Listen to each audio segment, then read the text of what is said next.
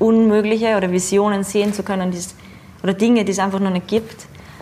Ähm, das ist eigentlich die Kunst. Also so weit über, den, über die Box hinauszuschauen. Und es ist halt immer nur die Frage, wo ist meine eigene Grenze? Wo setze ich mir meine eigene Grenze? Zeitgespräche mit Gerhard Schmidt. Ein Austausch über Politik, Kunst, Kultur und Wirtschaft zu aktuellen Themen. Zeit für Gespräche, Zeit für Antworten auf Augenhöhe. Meine sehr geehrten Damen und Herren, herzlich willkommen zur nächsten Ausgabe unserer Zeitgespräche. Wieder hier aus der Wiener Urania, wie ich immer sage, dem Herzstück oder dem Flaggschiff der österreichischen Volksbildung. Ich habe heute einen sehr, sehr spannenden Gast bei mir, eine Premiere auch für mich und bin schon auf das Gespräch sehr neugierig. Bei mir ist heute eine echte Olympiasiegerin. Herzlich willkommen, Julia Dumovic. Danke für die Einladung. Sehr, sehr gerne. Liebe, liebe Julia, äh, du, bist, äh, du bist jetzt gerade in den intensiven Vorbereitungen für Peking 2022. Äh, wie schaut so der Ablauf einer Olympiasiegerin aus? Was tust du da, um dich bestens vorzubereiten? Ja, also bei mir ist es so, dass ich jetzt im Moment sehr viel Wert auf die Details lege und ich sage mal nach 2018, wo ja eigentlich spontan aufgehört habe und dann wieder eingestiegen bin, hat sich einfach in meinem Trainingsablauf sehr viel verändert. Also die Jahre zuvor, mhm. das klassische mhm. Leistungssporttraining, mhm. wäre halt jetzt im Moment 30 Stunden Training. Ähm, und ich mache es aber jetzt anders, äh, indem ich einfach nur meiner, meinem Gefühl vertraue, meiner Intuition vertraue. Ich muss ganz ehrlich sagen, ich trainiere viel weniger, mhm. aber dafür kommt man vor effektiver. Und ja, gerade im Moment ist wirklich auf Setup. Das Ganze, mein Fokus liegt gerade am Setup, weil ich einfach weiß, wenn ich am Schnee bin, dann komme ich ins Gefühl und, und kann mir Leistung bringen. Julia, jetzt gibt es eine Frage, die, die, du wahrscheinlich schon hunderte Male gehört hast. Ja? Du bist ja eine Burgenländerin, kommst aus Güssing, äh, bist dort irgendwie auch fest verwurzelt. Äh, wie kommt eine, eine Burgenländerin äh, zum Wintersport? Ja, das ist tatsächlich eine Frage, die habe ich so oft gehört, dass ich sogar mal auf meiner alten Webseite beantwortet habe.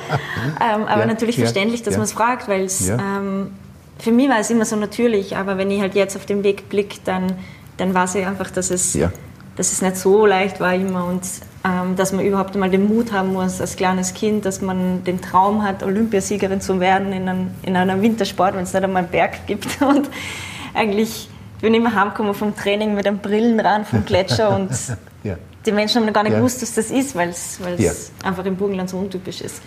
Das heißt, und die Eltern haben dich auch schon unterstützt, dass du relativ. Ja, ich war halt immer sportbegeistert, ich habe Bewegung immer geliebt und hm. ich habe zwei ältere Brüder, wir haben uns da gegenseitig immer irgendwie motiviert und gepusht und ich wollte halt als kleines Kind einfach ein Snowboard haben, weil ich mit Skifahren angefangen, wir waren mhm. Urlaub in Flachau. Mhm mhm. waren dort Skifahren, dann habe ich die ersten Snowboarder gesehen und gesagt, ich möchte das Snowboard, ich möchte das Snowboard. und dann habe ich zu Weihnachten eben ja. mein erstes Snowboard ja. gekriegt. Ja. Und natürlich war es ein Mehraufwand, ähm, aber wir haben ein, burgenländisches Snowboard-Team gehabt. Das war gerade die mhm. Zeit, wo mhm. Snowboarden den, den ersten Schwung so richtig gekriegt hat. Ähm, und da hat es dann eben ein Team gegeben im Burgenland, wo er dann dabei war und wir haben uns da echt gegenseitig super, super motiviert. Jetzt, jetzt, jetzt möchte ich fragen, ohne dass man jetzt irgendwie eine wissenschaftliche Erklärung, so, so einfach nur aus dem Bauch raus. Was ist für dich die Faszination am Snowboard? Es ist die Leichtigkeit ja. und es ist, ist die Freiheit, sich in der Natur bewegen zu können. Also vor allem, wenn man dann die Skills hat, sage ich jetzt mal, dass, dass man vielleicht irgend so einen Hang in Alaska, also es war mhm. immer mein Traum als Kind, und mhm. das dann wirklich fahren zu können, ja. ist eigentlich unbeschreiblich. Ja. Also das ja. ist ein Gefühl wie Olympia zu gewinnen, ähm, weil es einfach so, so hohe Skills braucht einfach. Und ja, die Faszination ist, glaube ich, einfach die, die Freiheit in der Natur zu sein. Ja, ich habe mir natürlich deine Biografie sehr gut angeschaut und kommen wir gleich in den, in den frühen Lebensjahren, kommen wir gleich zu einer ganz dramatischen Situation. Du warst ja dann schon, äh, äh, du warst ja schon sozusagen mit einem Team unterwegs, mit jungen Freundinnen und Freunden und hast äh, durch einen Zufall diese furchtbare Katastrophe in Kaprun überlebt. Ja. ja, also eben, das war das Team, das waren halt wie, wie meine älteren Brüder, ich war die Jüngste mhm. in dem mhm, Team mhm. und wir haben eben gemeinsam diesen Traum gelebt, dass, dass man halt vielleicht, dass wir es vielleicht in den Leistungssport schaffen aus dem, aus dem mhm. Burgenland. Mhm. Und wir haben, oder ich habe immer das Glück gehabt, dass ich von Beginn weg sehr gute Trainer gehabt habe und auch mit dem Team. Und das war halt einfach ein normaler, normaler Trainingstag, sage ich jetzt mal, wie mhm. St. Kaprun angereist mhm. und ähm, ja, mein Bruder und ich, wir haben uns auch bei der Bahn angestellt und mein Bruder hat dann irgendwie gesagt, ja, nehmen wir die Gondel, es ist mhm. so viel los, mhm. weil es war halt das Snowboard Festival und es war richtig, es war echt sehr viel los und dann haben wir uns halt für die Gondel entschieden. Ah. Beziehungsweise mein Bruder hat sich für die Gondel eigentlich entschieden und wir haben gesagt, ja, okay, ich gehe halt mit. Und natürlich hat das Unglück einfach mich sehr geprägt in, in allem, was ich bin. Und mhm. ähm, überhaupt nach dem weiterzumachen, ich glaube, das Snowboarden war einfach ein Geschenk für mich, dass, dass ich ja. das mit dem weitergemacht habe. Und du hast dann in irgendeinem Interview gesagt, dass du mit diesem Tag bist du irgendwie erwachsen geworden und die, die Kindheit war vorbei. Ja. ja. ja, weil natürlich bis dorthin ähm, ja. als Kind, ich habe mir nie Gedanken darüber gemacht, wie, wie die Welt funktioniert, wie das ja. Leben funktioniert. Man ist halt komplett frei und, und lebt einfach in einer Begeisterung. Und ab dem Moment habe ich einfach gewusst, dass es da noch eine andere Realität gibt. Und einfach natürlich so einen Schmerz habe ich zuvor einfach nicht kannt. Mhm. Und sie mit dem Thema Tod einfach auseinanderzusetzen in, in dem Alter ist, ähm, ja, man, man braucht einmal Zeit, dass man das irgendwie das Ganze versteht. Du suchst, der Spitzensportler sucht ja die Herausforderungen, geht oft ans Limit und in einem Interview hast du einmal gesagt, Leben und Tod sind sozusagen ganz nah beieinander. Ne? Ja, also es ist, ich glaube, ich habe gelernt, die letzten, also ich habe sehr viele Fragen gestellt, wo ich jung war, dann, ja.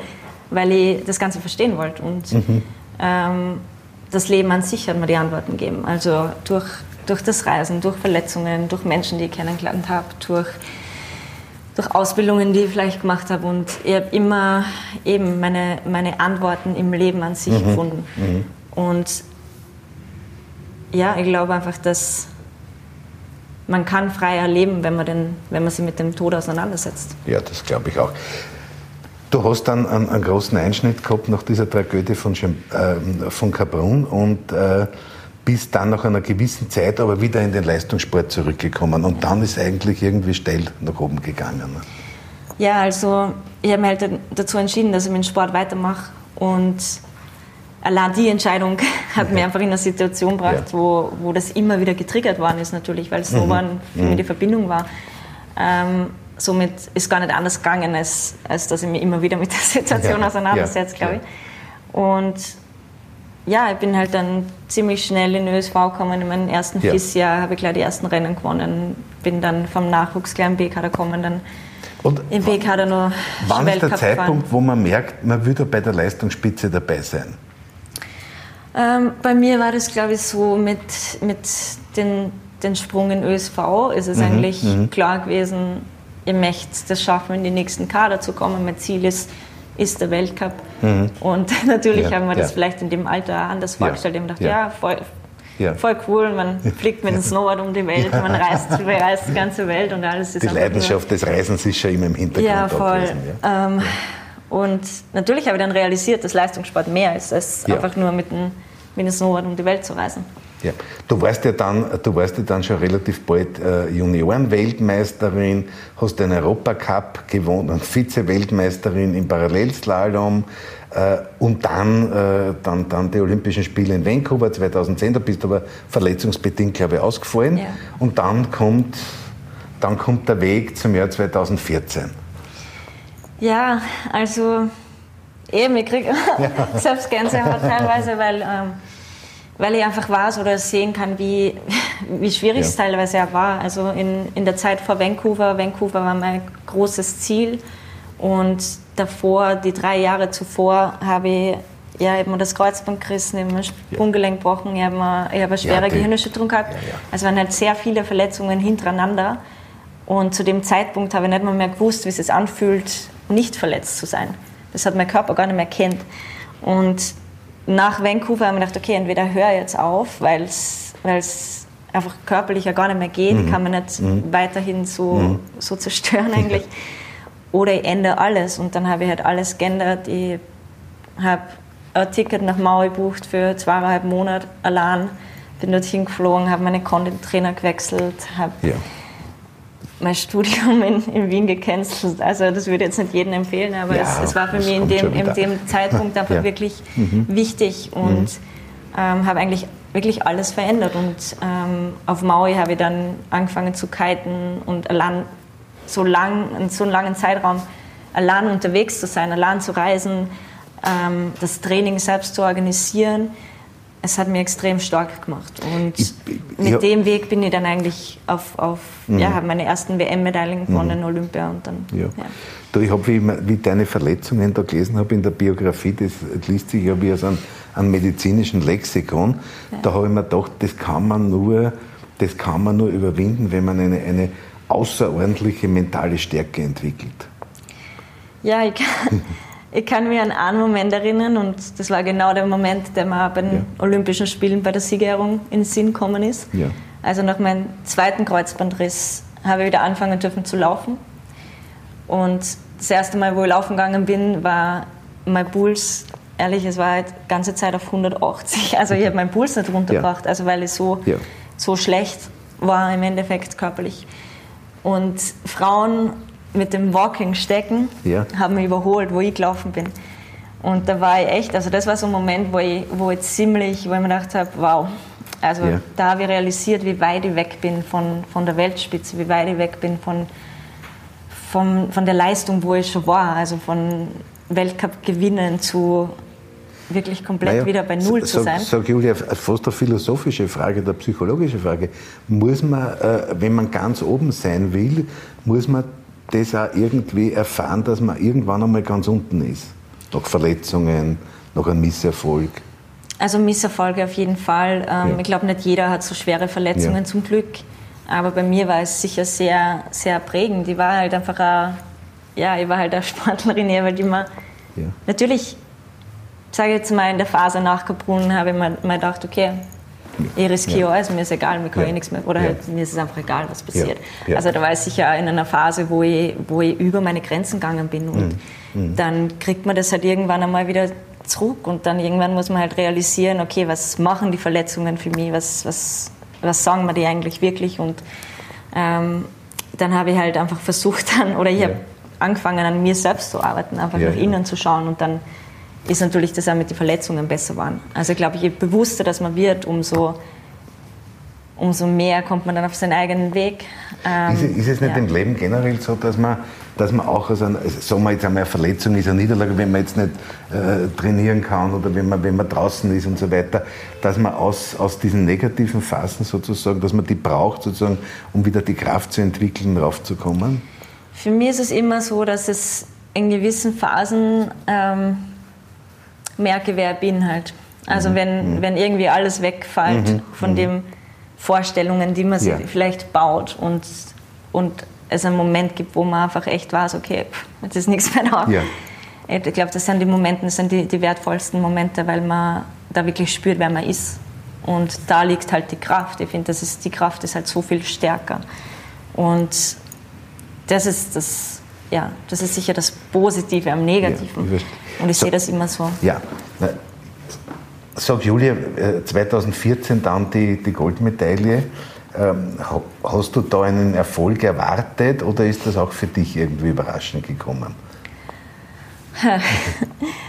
Also, ich habe schon immer als Kind spüren können, ja. dass ich, also war immer mein Ziel, Olympia zu gewinnen. Also ja. in meinem kompletten System hat es nie die Vorstellung gegeben von einer Medaille. Also ja. jetzt Zweite oder Dritte zu werden, das war halt ehrlich keine Option für mich. Also es war entweder, entweder alles oder nichts oder mhm. so.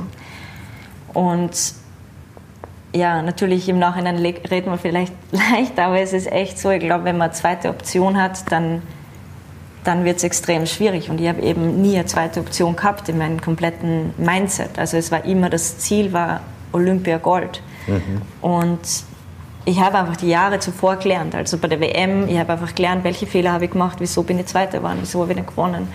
Und das habe ich alles mitnehmen können bei dem Event. Und das schönste Gefühl eigentlich war, also ich war bei der Anreise nach Sochi, war jetzt erst im Burgenland, ja. war daheim auf meiner Hängematten draußen in der Sonne, es war noch voll schön und ja. ich war so entspannt und ich habe mir gedacht, ja. okay, voll cool, das ist alles erledigt. Ich brauche nur mehr hinfliegen, das Ding abholen und wieder heimfliegen. Also es hat sich so komplett angefühlt. Das heißt, du bist schon mit einem, mit einem ausgeglichenen Gefühl und einer entsprechenden Erwartung hingefahren? Ja, ich weiß gar nicht, ob es Erwartung ist, aber es ist irgendwie, ich glaube, es ist die, das Vertrauen einfach. Ja. Ähm, das Vertrauen zu haben, dass, dass man es auf den Punkt bringen kann. Na, und sag aber, dieser Rummel, der rund sozusagen um einen Wettbewerb, jetzt ist gerade bei Olympischen Spielen mit Medienterminen, Presseleute irgendwas wollen und so weiter, Fans und so weiter, ist das, äh, muss man sich da abschirmen? Ist das nicht sozusagen auch eine Belastung in der, in der aktuellen Situation, so angenehm ja. das vielleicht nachher dann ist? Ja? ja. Ja, natürlich ist es eine andere Situation, vor allem es waren meine ersten Olympischen Spiele, ich habe eigentlich gar nicht gewusst, was mhm. mir erwartet. Mhm. Ähm, und das erste Event, beim ersten Event bin ich ausgeschieden und das war sicher eine der größten Niederlagen in meiner kompletten mhm. Karriere. Mhm. Oder mhm. wo ich mir mal dachte, okay, man kann alles machen, aber es kann auch komplett daneben gehen. Und ja, dann, glaube ich, muss man sich wieder neu fokussieren und das ist mir halt zum Glück gelungen, aber man muss natürlich schauen, dass man genau vor dem Wettkampf, dass man weiß, was man wirklich braucht. Mhm, mhm. und man muss Medientermine erfüllen, aber trotzdem muss man finden, halt, okay, was, was brauche ich für mich, damit die damit ich in meinen Fokus komme. Muss man das ganzheitlich sehen, die Vorbereitung? Da geht es ja wahrscheinlich auch um Ernährung, da geht es um eine bestimmte Lebensart, Ausgeglichenheit, äh, Trainingsprogramm, Ruhephasen, Stressphasen die, ähm, man, die man vorbereitet. Ne? Ja, ich habe es immer so gesehen, dass mir alles auf die Olympischen ja. Spiele halt auch vorbereitet hat. Ja. Und man hat ja das schon einige Male durchlebt, so eine, so eine Rennphase. Aber natürlich einfach die Entspanntheit zu haben, dass man vielleicht die Nacht vor den Olympischen Spielen einfach gut mhm. schlaft. Ähm, ja, das ist schon fein, wenn man das schafft. Also das sind immer so die Phasen, wo man merkt, okay, bin ich echt sicher, kann mich konzentrieren natürlich braucht man die Anspannung. Also es wäre ja. es wär falsch, ja. wenn man nicht nervös ist. Ja. Ja. Ähm, ja. Ja, das ist in der Politik aber auch nicht anders. Ja, eben, ich glaube, das ist überall so. Du, äh, du hast natürlich viele, viele Auszeichnungen bekommen und äh, warst bei der, bei der Wahlsportlerin des Jahres 2014 am zweiten Platz hinter der Anna Feninger und, und, und. Und die Gemeinde Güssing hat dich geehrt und hat einen Weg nach dir benannt und so weiter und so fort. Äh, jetzt äh, bist du dann nach Sochi, äh, glaube ich, einmal ausgestiegen, aber hast jetzt wieder in der Saison 2021 ein Comeback gefeiert. Und das ist schon wieder typisch für dich. Du mhm. hast schon wieder eine Bronzemedaille gewonnen. Ja. Ja, ja. Ja. also das war halt wirklich so, dass ich äh, 2018 bin ich spontan in ein Interview, da habe ich vor dem Interview nicht gewusst, dass ich aufhöre. Ähm, habe ich spontan im Interview dann aufgehört und eben das war so ein Moment, wo ich einfach mir gedacht habe, okay, bis daher aber nicht weiter. Mhm. Und ich habe in dem Moment einfach gespürt, wo meine Kraft liegt und ähm, habe mir da dann einfach dazu entschieden, dass ich, egal was jetzt passiert, dass ich einfach nur mein, meiner Intuition vertraue, mein Herzen vertraue und so die nächsten Schritte mhm. gehe. Und ich habe überhaupt keinen anderen Plan gehabt, außer, außer dem Plan. Ja. Und ich war selbst eigentlich überrascht, dass mir der, der Weg wieder zurückgebracht hat, irgendwie zum Leistungssport. Natürlich, ich habe viele andere Dinge gemacht. Ich habe ein Startup gegründet, ich bin um die Welt gereist, ich mir ist nicht Fahrt geworden, mir ist das Ganze absolut gar nicht abgegangen, nicht, nicht einen Tag. Also ja. es, war irgendwie nicht so, dass, dass ich das ja. mega vermisst hätte. Aber irgendwie ist alles so zusammengekommen, dass mir dachte, okay, es hat einen Moment ja. gegeben, wo ich gespürt habe, dass ich das nochmal mache. Und ich war dann an dem Punkt, dass ich mir dachte, okay, ich kann mich dagegen wehren. Oder ich nehme es halt einfach an. Und jetzt bin ich halt gerade dabei, dass ich es einfach annehme. Liebe Julia, es gibt eine zweite Seite der Julia, nämlich die, die so ein bisschen ins Berufliche geht, in, als Mentaltrainerin, Coach. Du hast auch, äh, du hast auch sehr viel, äh, machst auch sehr viel sozusagen zum, im Bereich Yoga und hast da einen eigenen, eigenen Kanal. Ähm, und ich habe da einen Satz gefunden, oder mehrere Sätze gefunden, die mich, die mich wirklich sehr beeindruckt haben. Du hast gesagt, ich glaube, im Leben geht es um das Licht, das wir teilen und die Vision, die wir anstreben. Ja. Was ist das Licht für dich? Ähm, für mich ist das Licht, wenn man, wenn man den Blick nach innen, nach innen richtet und ähm, sich mal wieder überlegt, wo die Ängste liegen und mir inspiriert Angst, also halt unnötige Angst, sage ich jetzt mal, also keine Angst, die einen ja. schützt, aber ja. so innerliche Ängste, weil da liegt halt das größte Potenzial und ich glaube, wenn man das dreht, dann, mhm. dann entsteht oder dann, dann sieht man wirklich wieder, wo das also dann kommt einfach das ganze Licht durch. Das ist ein bisschen dein, dein Weg als Mentaltrainerin, dass du, dass du die Menschen sozusagen aus der Angst wegführst. Oder?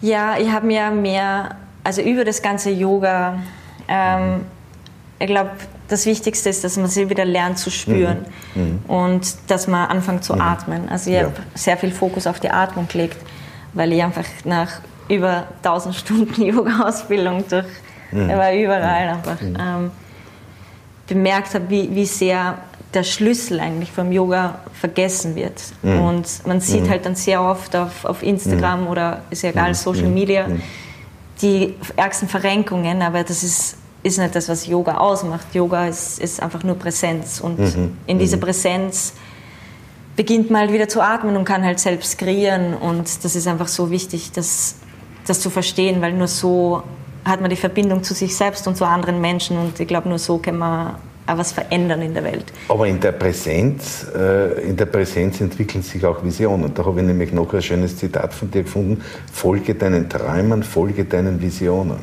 Ja, also ich glaube, das ist einfach so wichtig, weil ähm, vor allem als Kind schon, man hört halt immer, okay, was vielleicht nicht möglich ist. Und ich glaube, man sollte große Träume vielleicht einfach am Anfang mal für sich behalten und die ganz fest im eigenen Herzen behalten und einfach daran arbeiten und dann vielleicht die anderen überraschen, weil es, ist, es gibt so viele Menschen, die gleich mal sagen, okay, wie soll das möglich sein?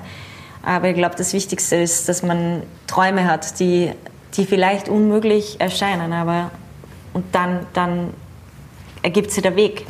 Also ja, ich glaube, Träume haben die größte Kraft. Ja, Träume haben die größte Kraft und äh, es gibt da in der Politik oder wenn man, wenn man was verändern will, dann gibt es auch den Grundsatz Hermann Hesse, der mir gesagt hat, um das Unmögliche möglich zu machen, muss man das Unmögliche immer wieder versuchen.